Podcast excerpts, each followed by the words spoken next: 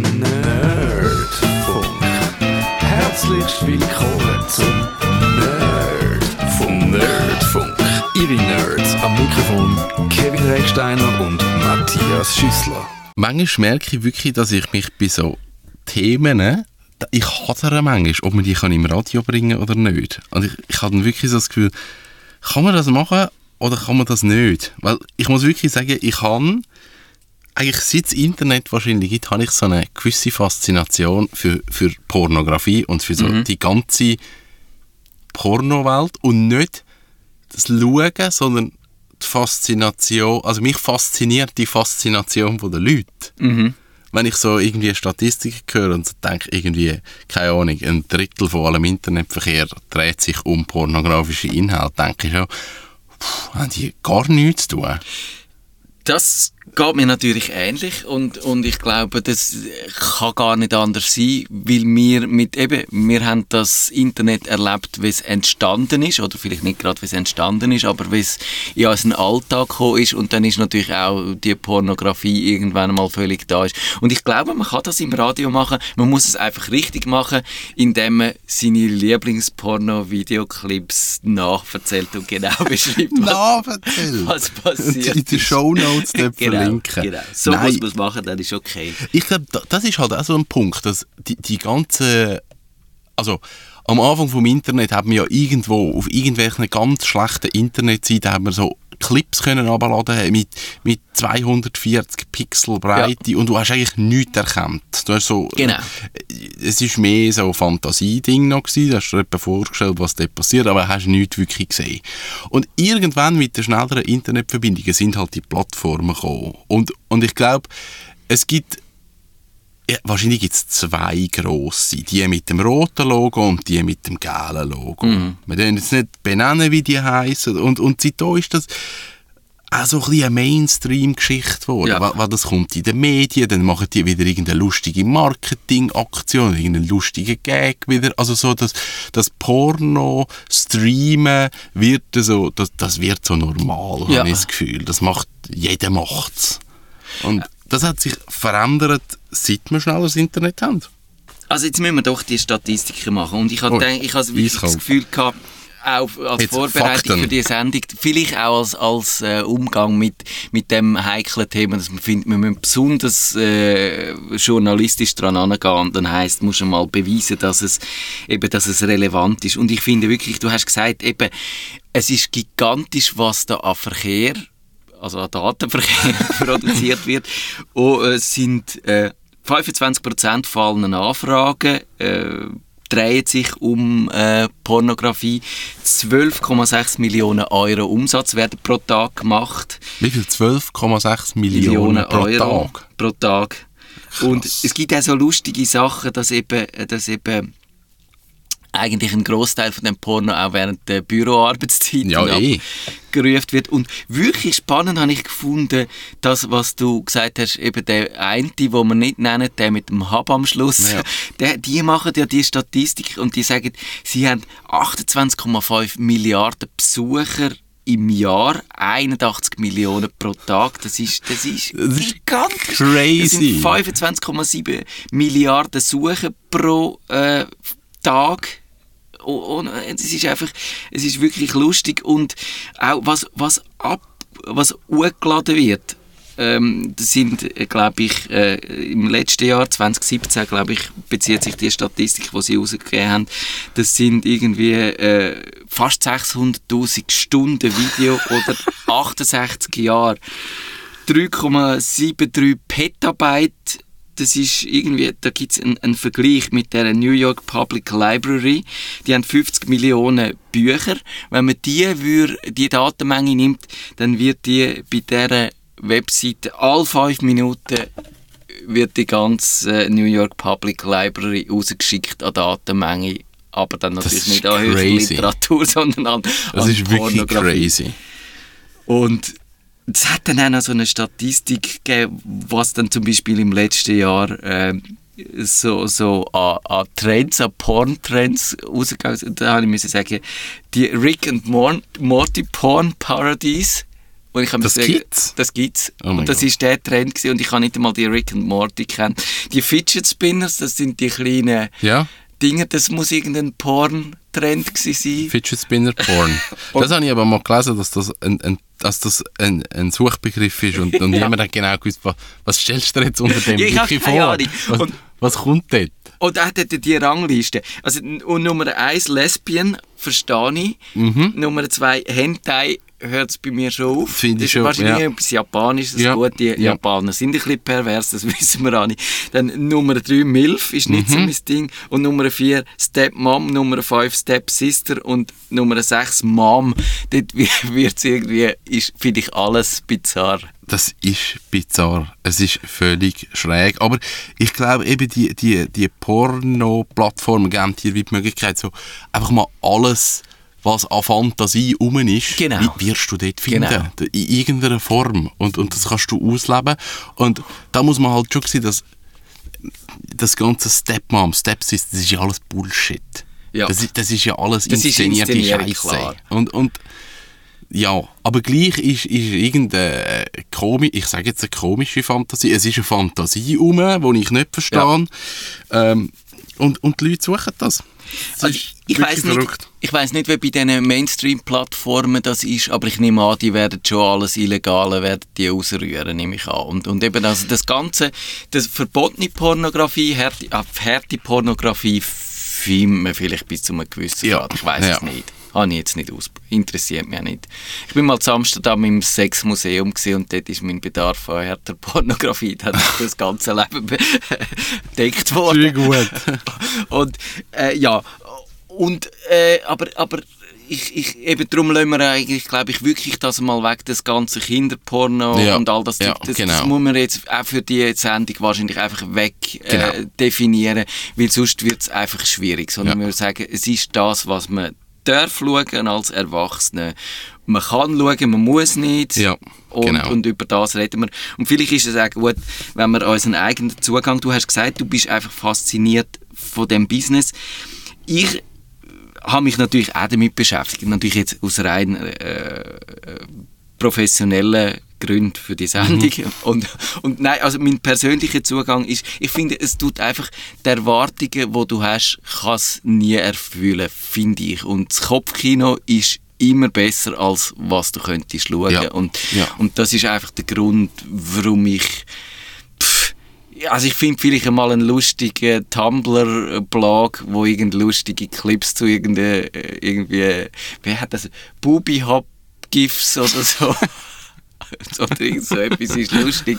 Und da kann man sich amüsieren, aber, aber ich glaube, sonst würde ich jetzt nicht viel Zeit damit verbringen. Ja. Aber das ganze Ding finde ich auch interessant und, und ich muss sagen, ich habe wirklich auch Sachen gelernt jetzt im Hinblick auf die Sendung und vor allem auch aufgrund von einem, du hast es gesehen in meinen Shownotes, ich habe da einen, einen, einen Artikel vom The New Yorker, glaube ich, ganz ausführlich da ganz viele Punkte rauskopiert und zusammengestrichen. Making Sense of Modern Pornography heißt der. Und dort hat es wirklich ganz viele Sachen drin gehabt, die ich nicht gewusst habe und wo mir völlig nicht klar war. Nämlich, dass eigentlich der, das heutige moderne Pornogeschäft von diesen Amateuren dominiert Ja. wird. Und, und die ich habe immer noch so das Gefühl gehabt, es ist so wie den 90er Jahren, wo Ja. es halt so irgendwo in dem Kalifornien, der, im Ja. Valley, wie Ja. der meinte Valley, die riesige I- Industrie gibt, wo Ja. ganz viele Amateur-Pornodarsteller dort auch gut verdienen, indem sie tagtäglich fünf Days a week auf ihr Set gehen und ihr Nümmerli dort in allen Mhm. Ja. möglichen und unmöglichen Variationen machen. Und das ist offenbar überhaupt nicht mehr so, sondern ein Großteil davon ist eigentlich äh, eben das same Model als YouTube schreibt Ja. sie, du Ja. ladest selber an und tust das selber irgendwie bewirtschaften. Genau. Also das ist wirklich so. dass, dass, ich glaube, die, die ganzen Plattformen haben eigentlich eine Industrie vielleicht nicht kaputt gemacht. Ich glaube, ich glaube die Pornoindustrie ist wie zu gross, um die jetzt zu sagen, die ist jetzt kaputt gemacht worden, aber man hätte mal so ein bisschen dran gekratzt. Bis vor ein paar Jahren ist einfach das Business ist gewesen, wir verkaufen Videokassetten, wir kaufen, verkaufen DVDs, wir verkaufen Blu-Rays und das verschwindet durchs Internet. Ja. Es ist äh, die, die Videos sind gratis verfügbar mittlerweile. Du kannst auf verschiedenen Plattformen kannst du einfach schauen. Ich habe durch, äh, ich sage jetzt nur schon durch ein iPhone, eine Kamera, wo ich in völlig Ja. guter Qualität meinen eigenen Film kann machen kann und den natürlich dann über Internet vertreiben. Also das hat sich wie so, wie so ein Shift gegeben in der ganzen Industrie. Gibt es dann dort auch ein Businessmodell, dass du kannst sagen, du wirst irgendwie direkt, wenn du dein äh, private Clip hochladest und das läuft dort gut, dass du auch mit dem direkt Geld verdienst? Das ist eben nicht so. Und dort, dort fängt eben das Problem an von diesen ganzen Plattformen eigentlich. Also die, die grossen Plattformen haben eigentlich von Anfang an nur eine Plattform zur Verfügung gestellt. User haben die Videos hochgeladen. Und dort kommt das Problem, dass eigentlich die User auch Videos hochladen, wo sie vielleicht gekauft haben. Also das Urheberrecht Ah, genau, ist ganz ja. jemand anderes. Du lädst das Video auf Plattform. Plattform verdient Geld, weil sie dort drauf Werbung schaltet und weder der Urheber vom Video noch der Uploader verdient Geld Mhm. mit dem. Das ist eigentlich die Problematik. Also man kommt so in einen, in einen halblegalen Bereich ein. Also wie wenn ich Musik oder Videos auf YouTube lade, darf ich ja das eigentlich nicht, weil die Urheberrechte sind ja nicht bei Ja. mir. Und- ist ein Problem. Und das Problem ist dann natürlich auch, dass vielleicht nicht alle, die dann auf dem Videoclip drauf sind, auch ihr Einverständnis zugeben haben. Ja. Dass also dort ist Stichwort Revenge Porn, dass Ja. es dir tatsächlich, wenn du mit jemandem in einer Beziehung mal so einen Clip gedreht hast und dann geht die Beziehung auseinander, dass dann der Clip auf so einer Plattform landet und du das äh, dann irgendwann einmal von jemandem hörst. Also das stelle ich mir extrem unangenehm Ja, vor. also das sind wirklich so, das sind ganz üble Sachen drin. Ja. Und also die, ich glaube, die Plattformen haben wirklich das darauf angeleitet, dass das Disruptiven einfach das, das, äh, die Branche, die es vorher gegeben hat, kaputt zu machen. Das, das, ich meine, auch in dem New Yorker Artikel ist gestanden zum Beispiel, dass heute äh, die durchschnittliche Pornodarstellerin ihre Karriere zwischen vier und sechs Monate lang Ja. betreibt. Das, das, Ja. Ich meine, ich, ich habe wirklich auch die Vorstellung gehabt, das ist der, dein Job und den machst du zehn Jahre lang, bis du einfach, oder bis einfach zahlt bist und niemand mehr Ja. will dich sehen. Ja. Und das ist absolut nicht mehr so.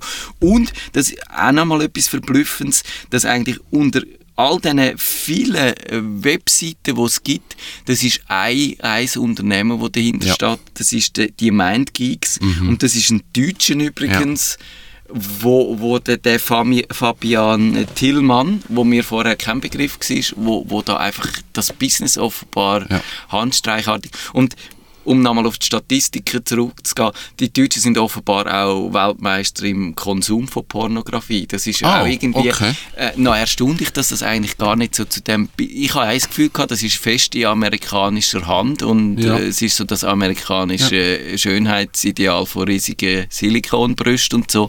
Aber äh, ist es vielleicht auch, aber, aber das Business ist es, ist es anders und hat sich da äh, durch, durch auch äh, eben das- Internet extrem verändert. Ja, das ist so. Was, was auch passiert ist, und das finde ich auch eigentlich einen spannenden Prozess, dass die Filme sind expliziter geworden. Ja. Also es ist viel härtere Pornografie als noch vor ein paar Jahren.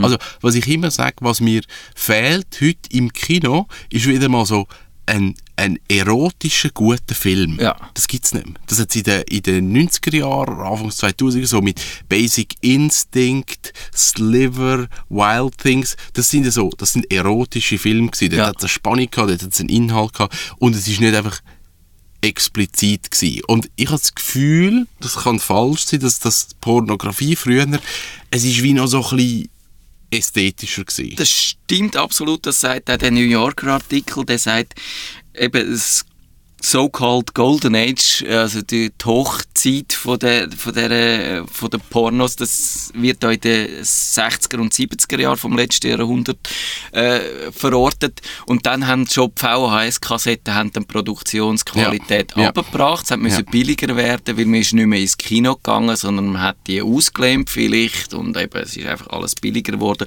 Und eben heute sagt er, eben, heute sind die Filme kurz, es sind quasi so lang, wie du halt brauchst, um Eben.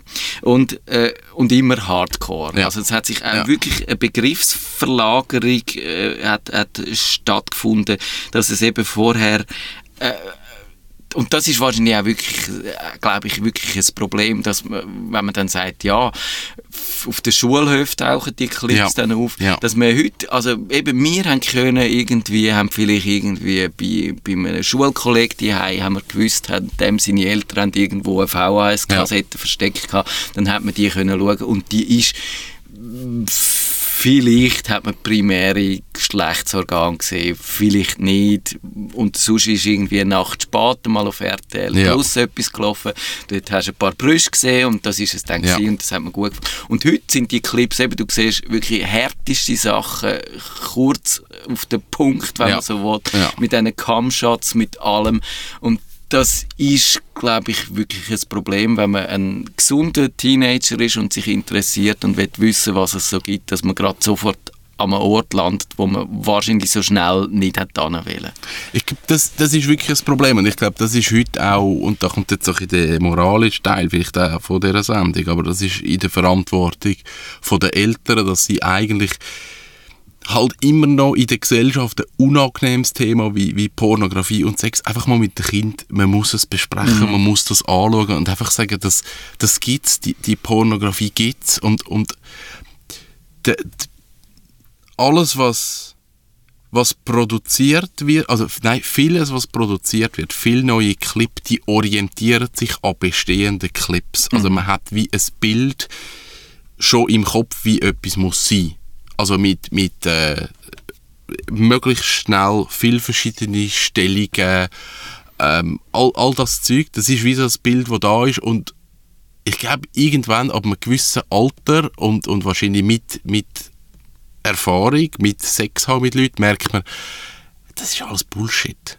Also das, das ist nicht so. Und, und ich glaube, das muss man wirklich Kind erklären und ansitzen und, und die Thematik mit dem Kind anschauen und das ist schwierig, aber nötig, weil ich glaube, schützen geht nicht. Also der, der Zugriff erfolgt, weil, weil heute mit den ganzen Medien und Schnittstellen und alles, hey, das, das Ich hast du das alles auf dem ja. Handy. Du hast keine Chance, das, keine Kind Chance. davor zu schützen. Ja. Ich glaube auch, dass das Einzige ist, ein vertrauensvolles Verhältnis Ja. zu haben, dass dir Kind das sagen allenfalls Ja. oder wenn sie verwirrt sind, dass sie oder dass sie vielleicht schon mm, voraus wissen, dass es das gibt und dass das aber keine Darstellung von der Realität ist und dass das einfach eine, eine völlig verzerrte, pervertierte, ich glaube, da ist das Wort schon angebracht, pervertierte Form von Sexualität ist jetzt nicht ah, man kann es auch mor moralisch sehen, aber, aber dass es äh, eigentlich eben in der normalen zwischenmenschlichen Beziehung einfach nicht so läuft. Das ist so. man Und, ich glaube, das, ähm, das ist ja also ich, ich bin ja ein Bub. Und wenn ich in dem Alter wäre, was machst Also du? Du musst ja immer noch extremer. Du Ja. bist ja dich so selber am Finden als Person, dass du immer, du suchst noch extremer, noch extremer, noch extremer. Und wenn du das im Internet halt suchst und dir das umgibst, äh, dann bist du halt irgendwann ein bisschen bei den wüsten Sachen. Ja. Das ist wie so. Ich bin wirklich froh, dass es das in meiner Pubertät nicht, gern, äh, nicht gegeben hat Ja. und ich habe können, so mich ein bisschen äh, säuferli dran Ja. antasten, sagen wir Ja. mal. Und, und äh, ja, ich glaube, das ist immer, es ist immer auch da schwierig genug gewesen. Aber heute, ja, ich, ich, es ist wirklich, das finde ich es sehr schwierig. Und wenn ihr da vielleicht auch noch gute Ratschläge habt, wenn ihr mit dem umgeht, dann äh, noch so gern sind wir an eurem Feedback interessiert. Und ich habe jetzt äh, zum ersten Mal auch in, im- in der Recherche von denen, zu dieser Sendung den Begriff vom Ethical Porn äh, Ja. gelesen. Ja. Und das ist ja, glaube ich, die Idee, das wieder besser zu machen. Also nicht moralisch zu verdammen, sondern zu sagen, wir wollen Pornografie, aber wir wollen schöne Pornografie und solche, die uns ein gutes Gefühl gibt und nicht irgendwie leer und, und äh, deprimiert zurücklässt. Ja, also ich, ich, ich weiß nicht, wie ich schlussendlich dort gelandet bin, aber ich tue es jetzt, ich tue sie jetzt auch benennen. Es gibt eine Produzentin, die heißt Erika Lust, die lebt in Barcelona, ist aber Schwedin und, und die hat wirklich so gesagt, Pornografie in der heutigen Zeit, man kann sie nicht wegbringen. Das, die ist omnipräsent, die ist da. Wir haben Statistiken genannt, ich meine, Genau. das ist völlig... Das ist da. Und sie hat einfach gesagt, es muss eine Gegenbewegung sein, es Ja. muss eine Erziehung stattfinden auch.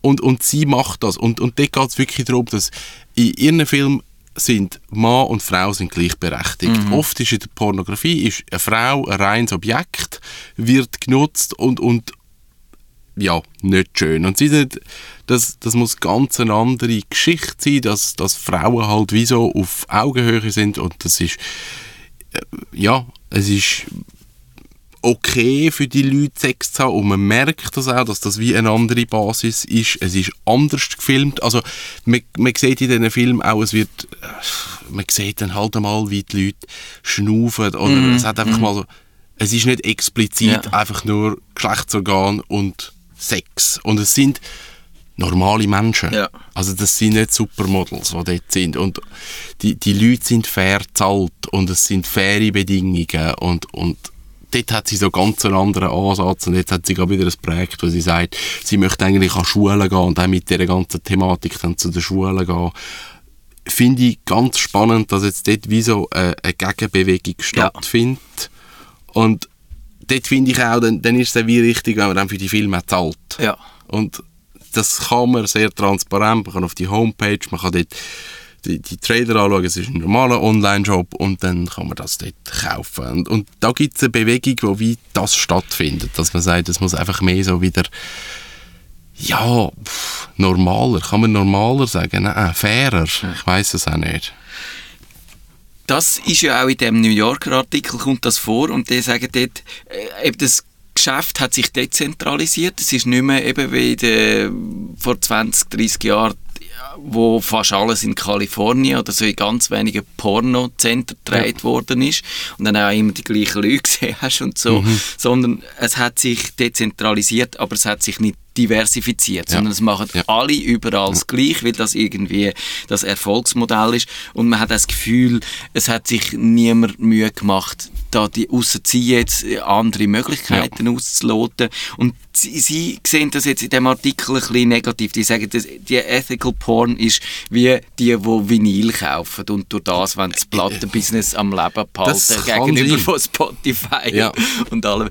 Und das finde ich noch spannend. Ich, ich glaube auch nicht, ich weiß nicht, ob das Ende gedacht ist oder wahrscheinlich, ob es- ob es halt sich auch irgendwie so eingerufen hat und die meisten Leute, vielleicht auch hat es damit zu tun, dass viele Leute, die das konsumieren, dann doch ein schlechtes Gewissen Ja. haben und, Ja. und dann sich nicht Mühe machen, eben so versteckt schnell zwischendurch Ja. halt als Wichshilfe oder so Mhm. und sich nicht die Mühe machen, sich zu überlegen, wenn man es schon findet, man, man benutzt, dass man sich überlegt, könnte man es auch so benutzen, dass man kein schlechtes Gewissen Ja. müsste haben. Und das, das ist vielleicht ein bisschen das Problem von dem und dass es wiederum auch den Teufelskreis gibt, dass es kein, nicht, nicht besser wird, sage ich jetzt mal. Ja. Und durch das, dass halt auch das schlechte Gewissen, Gefühl bleibt. Und dort, also was, was ich noch äh, wirklich auch noch spannend finde, ist, dass es die Gegenbewegung aber schon gibt. Also es gibt, du hast gesagt, man bringt es nicht weg und ich habe dir zugestimmt von den Zahlen her, aber es gibt natürlich die, die probieren, das wegzubringen. Also die Engländer probieren es die haben schon seit, die, seit 2013 die Pornofilter, Ja. die die Provider Ja. müssen einsetzen Ja. Du musst dich altersmäßig registrieren. Mhm. Kind, ich weiß nicht, Kind werden so nicht ferngehalten, weil eben dann werden halt die Clips von Handy Dann zu Handy per kopiert. WhatsApp oder genau, ja, also genau. das bringt nichts, aber es wird nochmal ein bisschen mehr in die, in die moralische Ecke gedrängt. Du, mu- du musst sagen, wer du bist, du musst irgendwie so die Porno-Lizenz haben. Ich meine, das ist ganz grässlich. Dann, dann, ja, dann, und, und es gibt auch, du siehst aber auch in deutschsprachigen Medien, ich habe jetzt ein bisschen rausgesucht, ein paar Artikel, wo, sagen, wo, wo dann eben einfach so eben sagen, es ist destruktiv, äh, irgendwo, ich weiß gar nicht, die Welt oder irgendeine von diesen eher, konservativen Medien ist das die gesehen, sagt, es ist eine Zeitverschwendung, die Finanzanalysten, die sagen, die, die Online-Pornografie vernichtet 10 Milliarden Dollar pro Jahr an Wertschöpfung von Leuten, die vor ihrem Kompi hockt im Büro statt arbeiten, Ja. äh, Porno konsumieren. Äh, menschliche Energie wird vernichtet, wo man, ich zitiere, könnte Firmen gründen, Kinder aufziehen, Krebs heilen, Meisterwerk schreiben, Dachboden aufräumen oder äh, ja, anstelle von Webseiten, wo er dann zitiert wie Hot Incest oder banksgalar.com aufrufen. Und das ist, das ist sehr moralisch. Und ich glaube, da gibt es da gibt's schon einen Teil von der Bevölkerung, wo auch, und ich glaube, der, wenn, wenn so die, die gesellschaftlich, das Klima noch ein bisschen weitergeht in dieser Richtung, wo wir unterwegs sind, dann wird es auch noch weiter in die Ecke nie gedrängt werden von, du bist amoralisch, wenn du das konsumierst, von, es Ja, gar nicht. das ist- das ist ein- verbieten, wir müssen Das ist filtern. ein riesiges Problem. Also ich, ich sehe das als riesiges Problem. Also ich glaube einfach, wir Menschen, das ist jetzt vielleicht ein bisschen, ein bisschen pessimistisch, aber eigentlich haben wir tief in uns in immer einfach immer noch ein Reptilenhirn. Und dann hat es Sex und das ist es. Und, und auf das triggern wir einfach immer. Lauf um und schau die Werbeplakate an. Das ist genau das Ja. Gleiche. Und das bringst du nicht weg. Also ich glaube nicht, dass ein, ein Mensch, ein Mann jetzt findet, jetzt habe ich gerade Lust, ein Porno zu schauen. Ah nein, es ist eigentlich Zeitverschwendung. Nein, Also nicht. das passiert eh Sicher nicht. nicht. Nein. Und dann müssen wir einfach sagen, wir kommen, kultivieren doch einfach einen gesunden Umgang damit und schauen einfach, dass den Leuten nicht schlecht geht dabei und, und dass es ein bisschen fair ist. Und eben, da kommt wieder der ganze fair und nachhaltig und, und Bio-Gedanke. Aber dann muss man vielleicht Bio-Pornos machen und sagen, dann schau und das ist ja auch okay und es leidet ja niemand darunter. Aber eben, solange so das Moralische, es ist schlecht, es ist böse, man darf es eigentlich nicht machen und wer getraut sich schon Porno zu kaufen und, und dann bist du noch in einer Beziehung und, und kaufst dir Porno. Also, hm, das, das ist ganz, ganz schwierig, das zu argumentieren. Und da muss jeder für sich wie so den Weg finden, wie möchte ich mit dem umgehen. Ich glaube einfach, es ist mega wichtig, dass man weiß, es hängt mega viel dran. Ja. Also wenn ich auf die Plattformen gehe und die Filme schaue, dann muss man sich wie auch bewusst sein, ja, aber da, das sind jetzt, da haben die Leute dafür geschafft, die verdienen jetzt kein Geld. Das hat so ein bisschen den, den Rattenschwanz. Auch nicht jetzt moralisch gesagt, sondern für mich ist das so ein Moment wo ich mir dann so überlegt habe, oh, stimmt eigentlich, das habe ich mir vorher nicht überlegt und dann, wo der Artikel kam, habe ich gedacht, hm, guter Gedanke.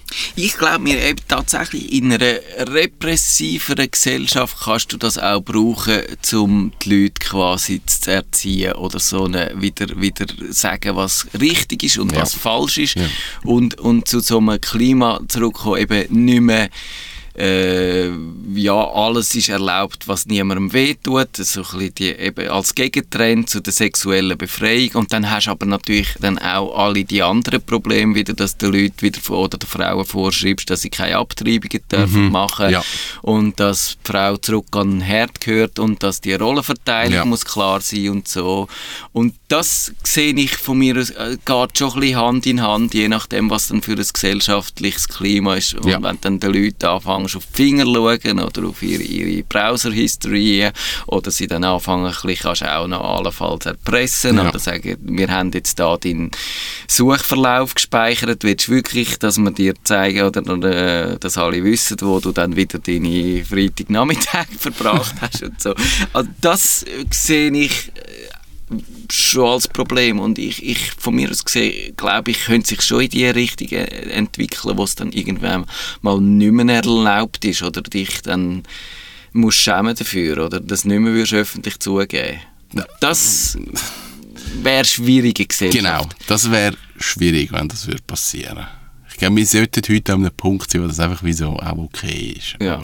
Ich fände es aber nach wie ich fände super, wenn du, wenn du nicht auf die Pornoclips angewiesen wärst, weil es einfach genug äh, inspirierende Sachen sonst gibt, weißt, wenn es irgendwie, äh, wenn's, wenn's auch nicht so, wenn nicht so ganz klar müsstest sagen, das ist Porno und das ist kein Porno, Ja. sondern wenn du kannst sagen, du kannst ein ganz normales Buch lesen oder einen Film schauen Yes. und der hat auch noch den Aspekt von der Sexualität Ja. und tut dich Ja. irgendwie noch ein bisschen prickelnd, äh, in Ja. eine prickelnde Stimmung versetzen, weil es passt. Und durch das findest du, ja, das hat mir jetzt genau die Inspiration oder den Kick gegeben oder die, Ja. die, Ablenkung vom Alltag, den ich gesucht habe. Und durch das habe ich gar keine Lust, mir irgendein tröges 30 Sekunden. Video anzuschauen. Ja, das finde ich eigentlich ein schöner, ein schöner Gedanke. Ja. Haben wir es geschafft. Das schwierige Thema. Ich glaube, wir haben, müssen nichts schneiden und pi- wegpiepsen. Ich glaube nicht, wir haben das gut gemacht. Und wenn ihr findet, wir haben etwas äh, verpasst, dann schreibt uns wie üblich auf Nerdfunk, äh, auf, wie heisst Nerd, jetzt weiss ich die Adresse nicht mehr, nerdfunk.stadtfilter.ch So ist es. Das ist der Nerdfunk.